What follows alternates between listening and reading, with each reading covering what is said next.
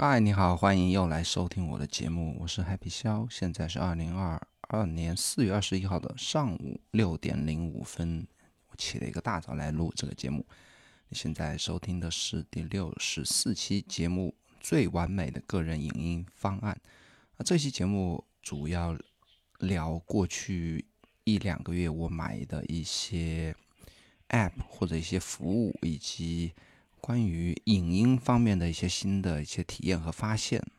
啊，我昨天列完提纲数了一下，总共有聊了十几个服务以及应用吧，加起来。特别多了，是过去一段时间的总结。好久没有聊 App 相关的一些话题啊，这期跟你全部把之前积攒的一些话题跟你分享一下。主题将是最完美的个人影音方案。那啊，分别聊啊 Infuse 加 Plex 这个方案，然后会跟你分享关于 NBA League League Plus 这个订阅服务，还有我最近的个人。事项管理方案从 To Do is 换到 Fantastical 加 Good Task 加 Remind Faster，还有买了一个比较酷、比较屌的个人效率应用，叫做 Hook，还有买了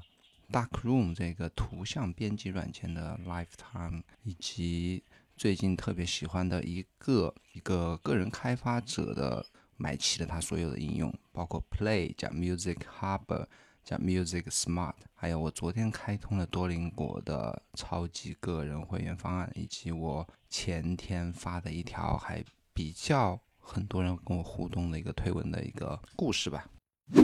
本期播客由有知有行 APP 赞助。我认为呢，投资是除了健康之外，每个人最应该关注的话题。熟悉我的朋友应该知道，我曾经写过一些关于投资的文章，甚至还做过一期关于定投基金的视频。但这些内容呢都不够专业。如果你想系统学习投资知识，我推荐你使用有知有行 APP。他帮你学习投资知识，而且他不收费，不推荐股票，只从基本知识出发，让你学会投资的底层逻辑。创始人孟岩先生是一位令我十分尊敬的财富知识分享者。你也可以在 Show Notes 里面找到来自孟岩最新值得阅读的好文章以及播客链接。投资最好的时间是十年前，其次是现在。学习投资先看有知有行，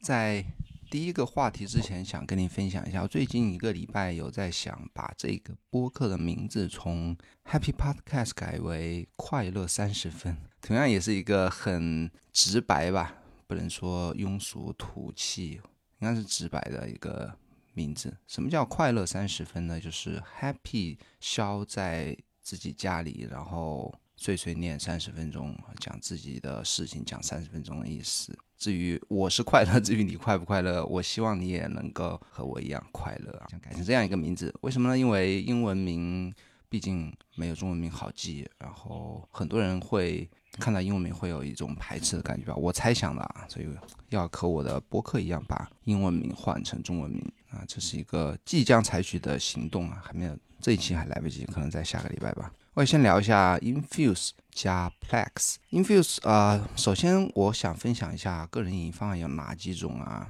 当然，我这个不是百分之百的完整啊，包括像在没有流媒体、互联网流媒体之前的。很多人就会家里存录像带呀，存 DVD，存蓝光硬碟，对不对？把自己喜欢的片子存存下来，或者说到后来有电脑之后存在硬盘里。那我分享一下现存的啊比较可行的几种个人影音方案，对比一下他们的啊优劣。当然，我的最终的啊，我个人认为的完美的方案是 Infuse 加 Plex 加自建服务器啊。那先讲一下现存的几种，比方说过去可能二十年都是比较一个主流的一个方案是把影片存在自己家里。对不对？就是下载下载电影或者下载视频，存在自己的硬盘上，或者说你组一个 NAS、NAS、NAS 和 NAS，就是自己的一个网络存储器吧，带硬盘的一个单独的一个小机器，用来二十四小时连在自己的家庭网络上，可以在家里串流，或者说通过它像那个 Synology，就是那个中文不知道叫什么，Synology 的专门做 NAS 的一个公司，它可以软件可以让你。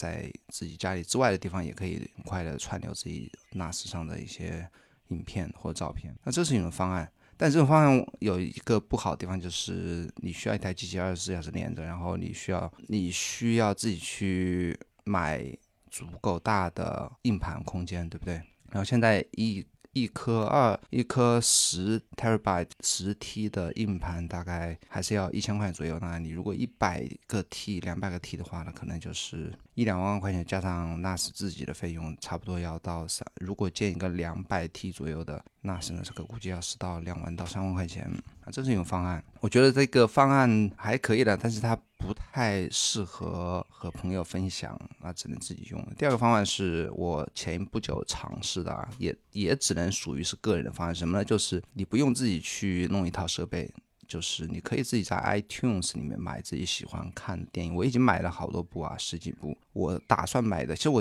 特别喜欢的看的看过了，想。还想再收藏的，比方说希区柯克的全套，比方说海呃魔戒的三部曲，以及那个霍比特人三部曲的全套，以及哈利波特像这种我都不是很喜欢，什么碟中谍啊，什么教哦教父我可能会喜欢的。然后我还想收一套完整的 Friends，就是好老友记，还有一套完整的 Two and a Half Men 两好汉两个半的全套，还有完整的 Office。办公室的全套，那其实我自己特别喜欢想收藏的连续剧和电影也不是特别多啊。那慢慢的，其实，在 iTunes 里面，就是苹果里面全部买下来，那个费用其实我估计不会超过一万块钱啊，估计大几千块钱了不起了，就可以买起自己特别想收藏的电影，而且基本上都有的买啊，包括宫崎骏的全套等等。它在 iTunes 里面有一个好处，就是它帮你把这些按导演类或者类型分的，或者按 franchise 叫什么？系列分的一些电影或影片，他帮你打包好了，然后他会经常有特价出现啊，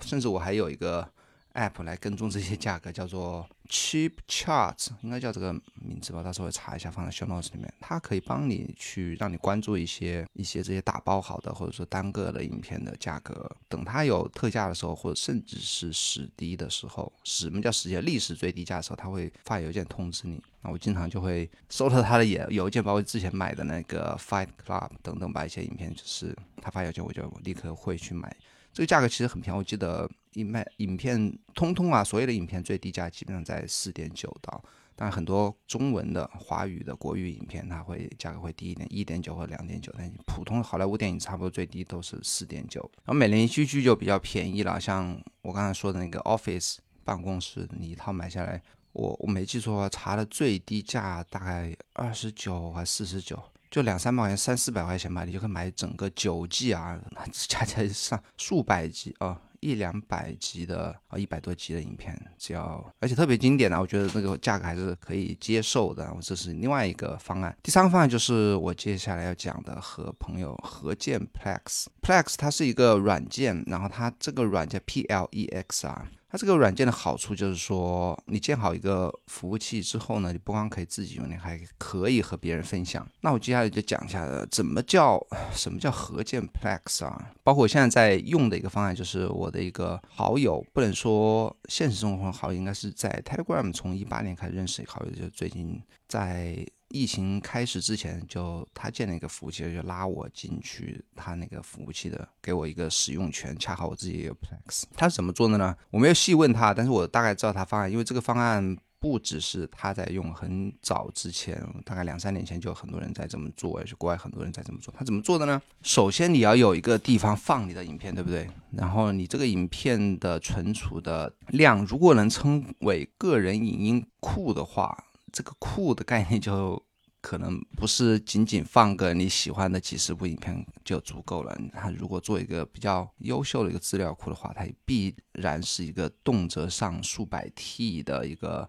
大的一个网盘。那这个影片一般会放在哪里呢？如果像我现在在的这个资料库，它应该是超过两百，应该超过三百 T 了。你如果放一个服务器的话，那个服务器费用将会特别的恐怖啊，而且你。不太可能一直往里面再扔更多的四 K 高清的一些影片。那它这个主流的方案是什么呢？就是。无限量的 Google Drive，现在 Google Drive 好像去年调整之后，你买它的商务版或者说 Google One 的话，好像是没有，听说是没有那个无线方案的。但是如果有历史账户的话，就之前买的话，那个无线方案是有的。那具体的就你如果有感兴趣，可以自己去搜索。就是把你所有的影片下载之后放在 Google Drive 里面，那个 Google Drive 是。Google Drive 是没有容量上限的这个版本，然后在其实，在国外，特别美国啊，因为我经常会看。看到网络发帖，他们连 Google Drive 的速度是可以跑满当地本地的光纤的速度的，所以连 Google Drive 非常快速的一个速度，而且是一个无限量的。然后你还需要一个无限流量的大宽带的服务器，一个 VPS 来安装你的 Plex 的服务器。为什么要无限流量呢？因为你要一直看影片，对不对？一个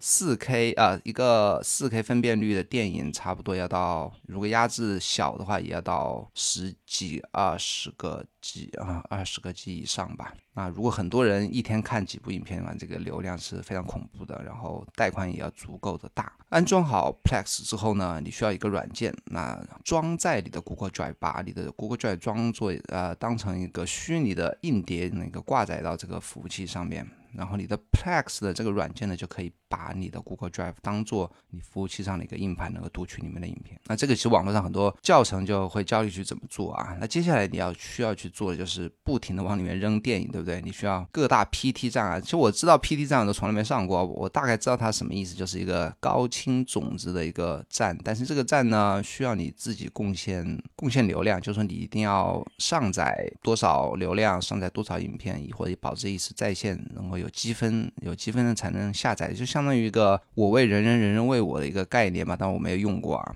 那这个是 我的朋友去做的事情。下载种子，为什么要去 PT 站下载这些种子？因为首先有几个好处，一个 PT 站的话，它会有一些按系列分啊，或者说就比较高质的影片的种子，而且它里面下的像 4K 的，或者说一些圆盘、蓝光圆盘呢，它是没有一些广告的。如果去一些普通垃圾的 BT 站那里下的话，首先下不到高特别高清的，然后你那些东西的话下下来都会有广告在里面。像我的朋友他建的那个站里面是完全没有，完全没有广告，而且都是特别接近原始的一些版本，包。包括看一些影片都会有啊，他从像是在那个 Apple TV 里面的有一些电影啊，最新的拿奖那个 Coda 叫什么？失聪女孩还是什么？拿奥斯卡奖那个，那个就是一个像我电影自己家里的电视也支持 HDR，就你打开之后明显的它那个影片就会跳成 HDR 的一个方案，就是对比度特别强烈的，看起来很很真实的一种感觉吧。只有这种 P D 站才能下到这种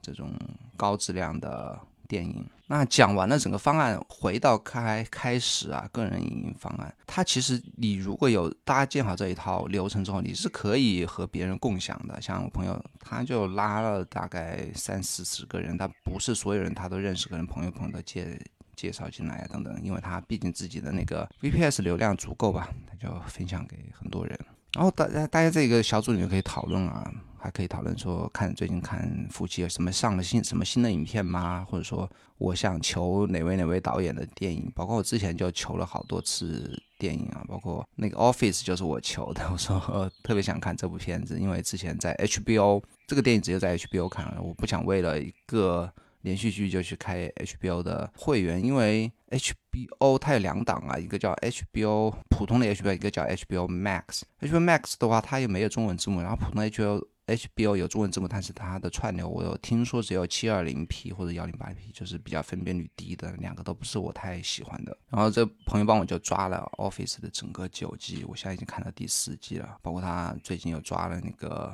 足球经理，也是 Apple TV 自制的一个拿过艾美奖的一个喜剧。吧，包括他还抓的是所有的希区柯克，这一我求的，还 什么精明的啊，这种我特别喜欢一些导演，包括一些韩国导演、美国导演等等，或者各种的系列片吧，全部通通抓进来了。然后他还有一些 抓了 PT，我不知道他是去怎么弄的，抓了 PT 的一些语言下载之后呢，他还会有一个 Telegram 的一个一个机器人去通知你这个服务器新上架了什么影片。是不是很好玩？然后大家都在一个群里，然后每天会通知你啊，这夫妻又上新片了，上什么片子等等吧。啊，这是一个这个完整的一个体验，一个搭建流程吧。然后跟你分享一下 Plex 和 Infuse 两个 App 的一个体验吧。如果你要朋友要建议好一个夫妻拉你的话，你需要一个 Plex 的账号，然后可能是一个邮箱，他把你拉到他自己的 Plex 的类似于一个家庭组吧，之后你就可以看他的。Plex 账号里面的所有影片，那它会有一些分类吧，比方说按不同的类型，比方说电影或电连续剧，或者说演唱会，或者说 NSFW 等等影片的类型会有不同的组，你可以选择让它跟你开通哪些组的权限，不开通哪些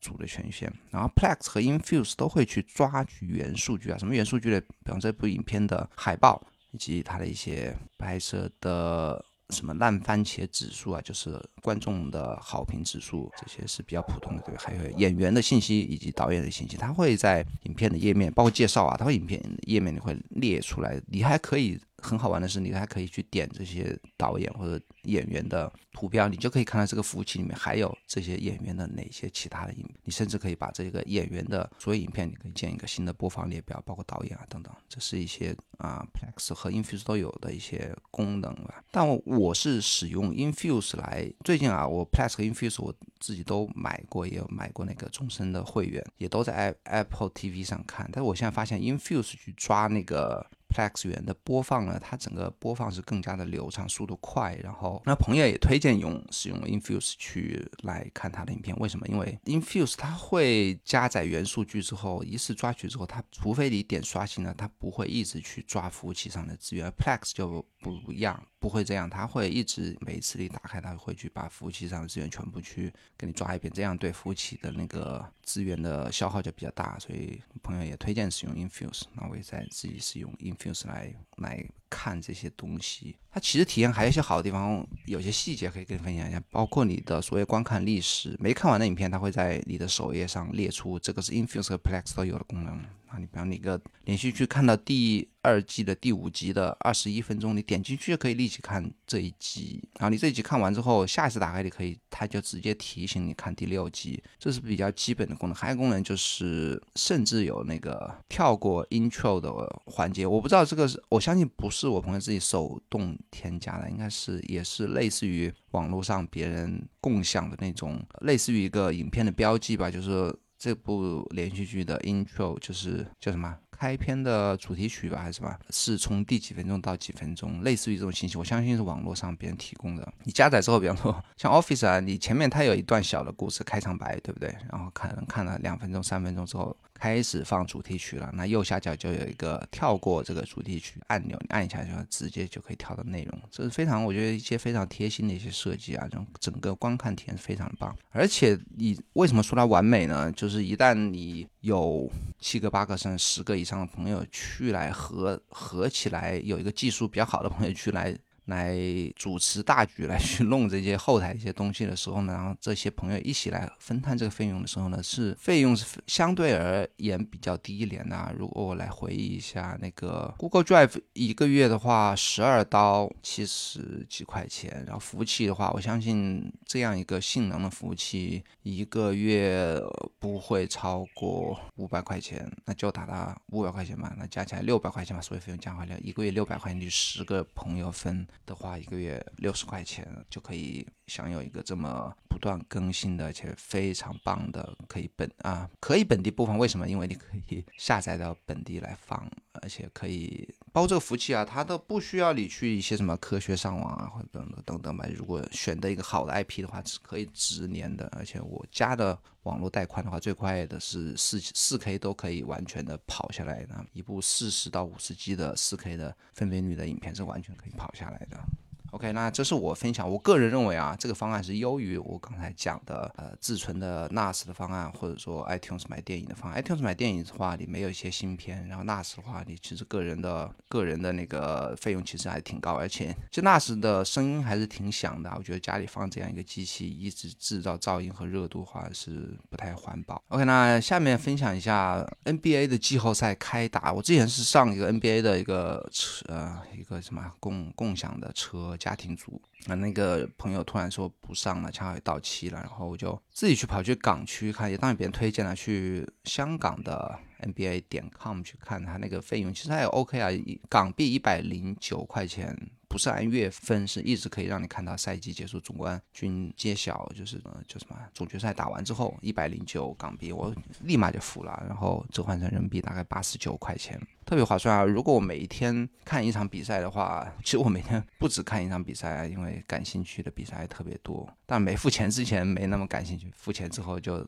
都 都特别感兴趣，包括今天七点半还有那个篮网的比赛，换下来可能一场比赛也就几块钱吧，两三块钱。包括你总决赛就打七场，对不对？然后季后赛的半决赛、记得分区决赛等等吧。我觉得还是特别划算。因为它所有设备都可以看，比方说我吃饭的时候可以在手机上串流，只想用 iPad 时候可以在 iPad 上看，而且分辨率都是。呃，幺零八零的，但我大部分时间是在 Apple TV 上大电视上看，那个效果还特别好，而且它可以让你看所有的回放，就是你错错过了时比赛时间没关系，你可以回去看，回去看你也不用担心那个剧透啊，因为它在里面可以选择隐藏比分，就你不知道，你如果早比赛早上打了，你下午晚上去看的话，或者隔天去看。你隐藏比分，你不知道那个比分是多少，其实和直播呃心理上是有一点点区别，但是也不会失去悬念。因为他一场比赛会有主客场员啊，但不是每一场比赛会有多的比赛热度的比赛，比方说勇士的比赛的话，他除了主客场，比方说他现在打那个掘金，他有掘金当地电视台的。就是以掘金的呃球迷的角度去解说的，当然还有勇士队的角度去解说的比赛，就勇士当地的电视台，还有什么 TNT 的，以及什么 ESPN 或者 Fox 等等这些电视台的员，就不同的解说啊，不同的角度，以及就是类似这种的不同的员吧。而且我好像啊，它很多功能我都没看，好像可以观众自己选当地场地的那个拍摄角度，摄像摄像机等等吧，这些东西还很多功能。那我这些东西我还没来得及研究。下一个话题是啊，我又在折腾。个人呃事项管理软件啊，什么叫事项管理？就是代办清单软件吧，To Do List，或者说 GTD 软件。其实我不太喜欢 说 GTD 软件啊，Get Things Done，它只是一个呃事项管理的一个方法。那这些效率软件的话，它不能分，不能叫它一个 GTD 的一个软件，就事项管理吧，或者说提醒事项软件吧。之前是使用 To Doist 已经。乱陆陆续续啊，一直作为的主力软件是用了好几年了。我包括我升级那个卡玛，已经到最后一级，还有一半就快升满。那最近又动了念头，要不再使用 To Do Is，还是一个它唯一对我来讲唯一的一个痛点啊，唯真的是唯一的一个痛点。什么痛点？就是它历史的任务不能搜索，而且它并没有一个很好的保存。比方说，你想看，你记得你过去。两个月前你在某天做了某件事情，但是你不太确定是哪天做的，或者说那件事情的 notes 里面有一个比较重要的网址，你想把那个网址重新的找出来，在 To Do 意思是找不到的。它甚至连你两周前的事项都没有了，然后你更不要谈那个搜索功能，这就让我很头痛啊！因为偶尔我还是会去想回去再抓某一个信息啊，那就是完全抓不到了。这就发生了过两次以后，我就觉得这个事情。非常需要去解决它。那目前看的方案就是还是用回到苹果自带的提醒事项 APP 啊，英文是 Reminders，中文是提醒事项。这个我想大家如果用苹果系统的话都应该知道，它自带的一个软件啊。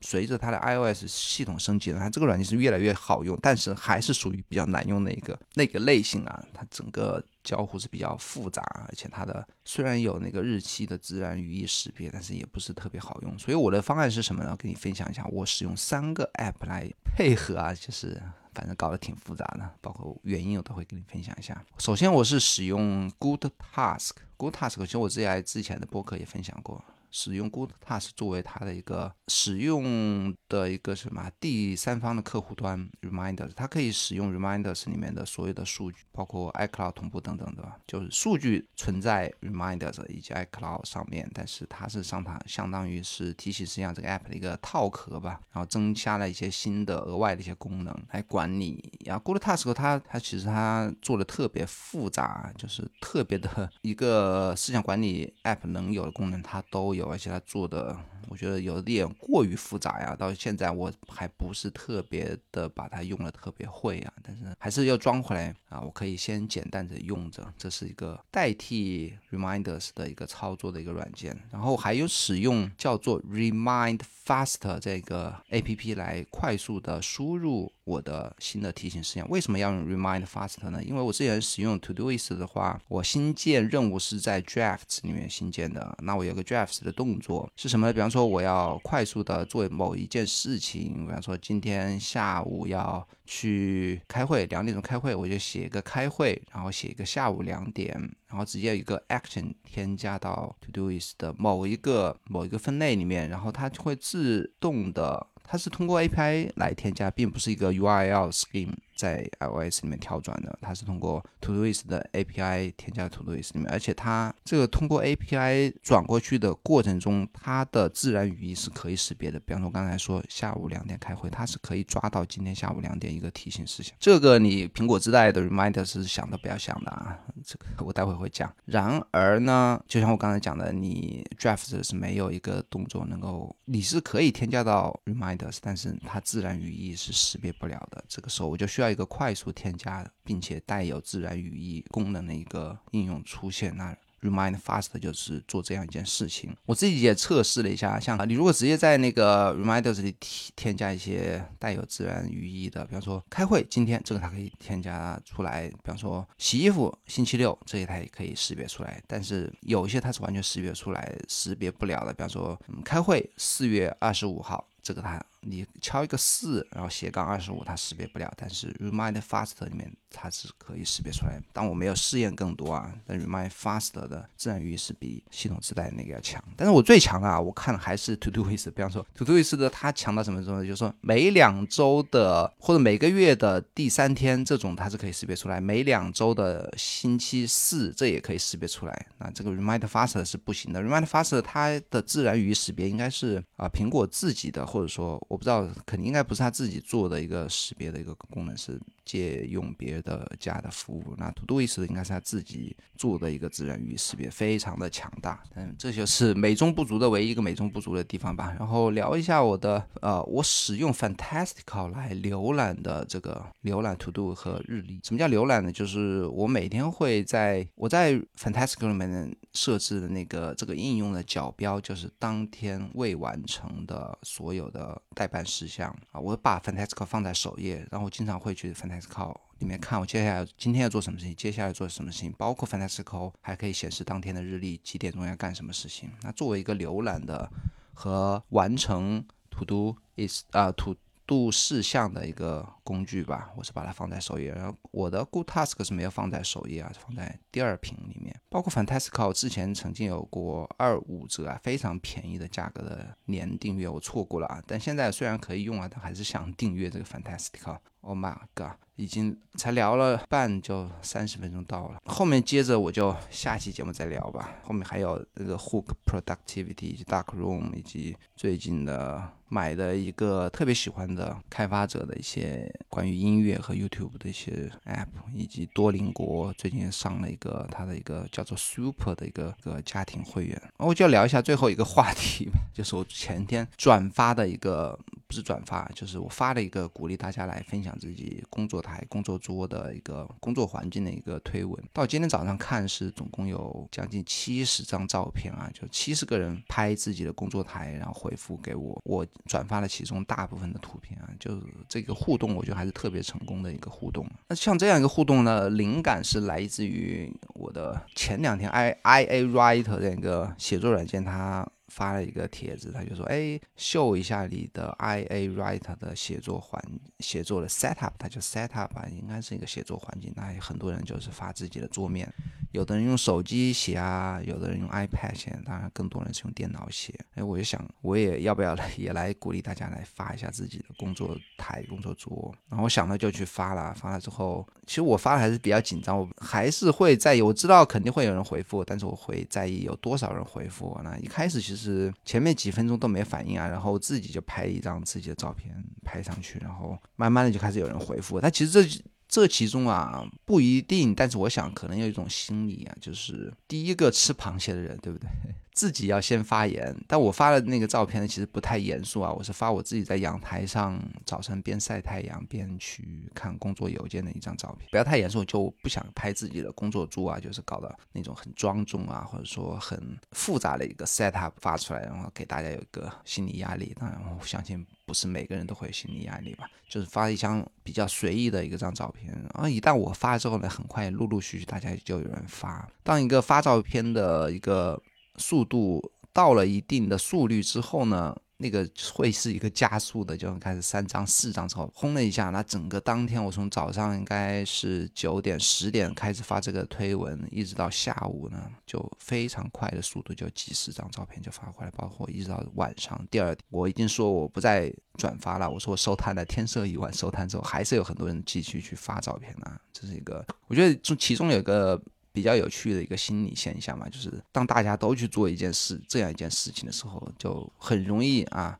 哪怕平时比较不太有机会去展示自己或者比较害羞的人的话，在这样一个可能有几十个人。都在做同样的事情的时候，如果他想去做这样事情，他的心理障碍或者那个摩擦力是会比较小一点的。这我就比较有比较有趣的一个最近的一个推文的和大家互动。我可能下次去讲接下来的没讲完的一些 app，我相信还会有更多的对那些 app 的一些发现可以分享出来。那如果你喜欢这个节目的话，就帮我在苹果播客或者 Spotify 里面点击订阅并给我好评。那 Spotify 也是可以好评的，记得帮我点击订阅，特别别是苹果播客啊，我积。攒的有一些评论没有练出来，下个下期节目会练出最近朋友们给我在苹果播客里发的留言，最好是帮我在中国去苹果播客里留言，当然美国区或者日本区也是 OK 的，甚至新加坡区啊也是 OK 的。好，新加坡啊、香港、台湾都 OK。那我还有一份每周更新的，现在已经有六千人订阅的一个 newsletter，叫做可乐，它的官方网站是 c o d c o k e 点 do coke。点 d o，我的个人网站 happy 笑点 com 也会时不时的发一些我的 blog 文章，欢迎去看看，也欢迎把我的节目推荐给你的朋友，好吧？那咱们下个礼拜四再见喽，拜拜。